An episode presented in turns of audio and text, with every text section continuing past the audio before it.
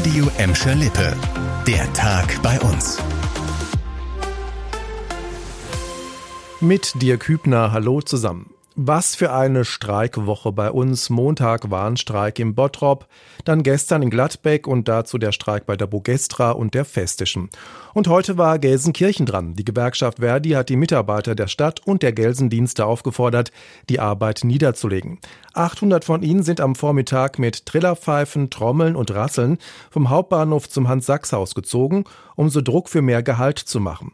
Sie wollen 10,5 Prozent mehr Geld. Für die Arbeitgeber ist das viel viel zu viel.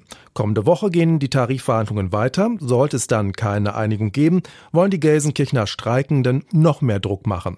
Dann wird weitergekämpft. Ich glaube oder könnte mir auch vorstellen, dass es dann nicht nur jeweils tageweise ist, sondern vielleicht auch mal wochenweise. Und wir werden auf die Straße gehen und das wird die größte Tarifrunde werden, die wir je hatten.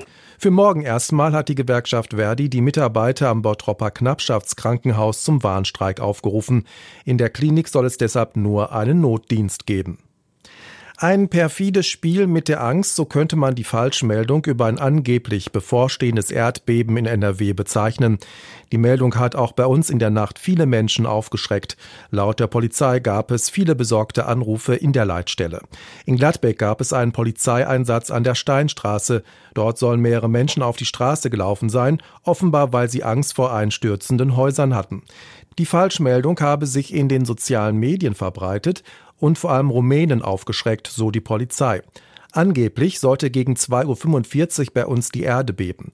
Vor dem Hintergrund der verheerenden Erdbeben in der Türkei und in Syrien werde mit der Angst der Menschen gespielt, sagte ein Polizeisprecher.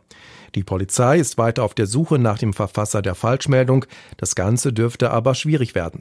Übrigens, eine präzise Prognose ist bei Erdbeben gar nicht möglich. Jetzt zum Dauerthema Energiewende und die wird in Kirchhellen konkret. Dort sind die Bauarbeiten für zwei neue Windräder gestartet. Die beiden Anlagen sollen bald zwei ältere Windräder an der Dorstner Straße und am Overhagener Feld ersetzen. Am Ende des Jahres sollen sie rund 10 Millionen Kilowattstunden grünen Strom pro Jahr produzieren. Das ist mehr als dreimal so viel, wie die alten Windräder geschafft haben. In einem Jahr können damit bis zu 3500 Haushalte versorgt werden. Aktuell laufen noch die Erdarbeiten. Sobald die Arbeiten fertig sind, werden die Fundamente gebaut, dann der Turm. Zuletzt werden dann die Flügel montiert. Erst wenn die neuen Windräder stehen, werden die alten abgebaut. Das war der Tag bei uns im Radio und als Podcast. Aktuelle Nachrichten aus Gladbeck, Bottrop und Gelsenkirchen findet ihr jederzeit auf radio und in unserer App.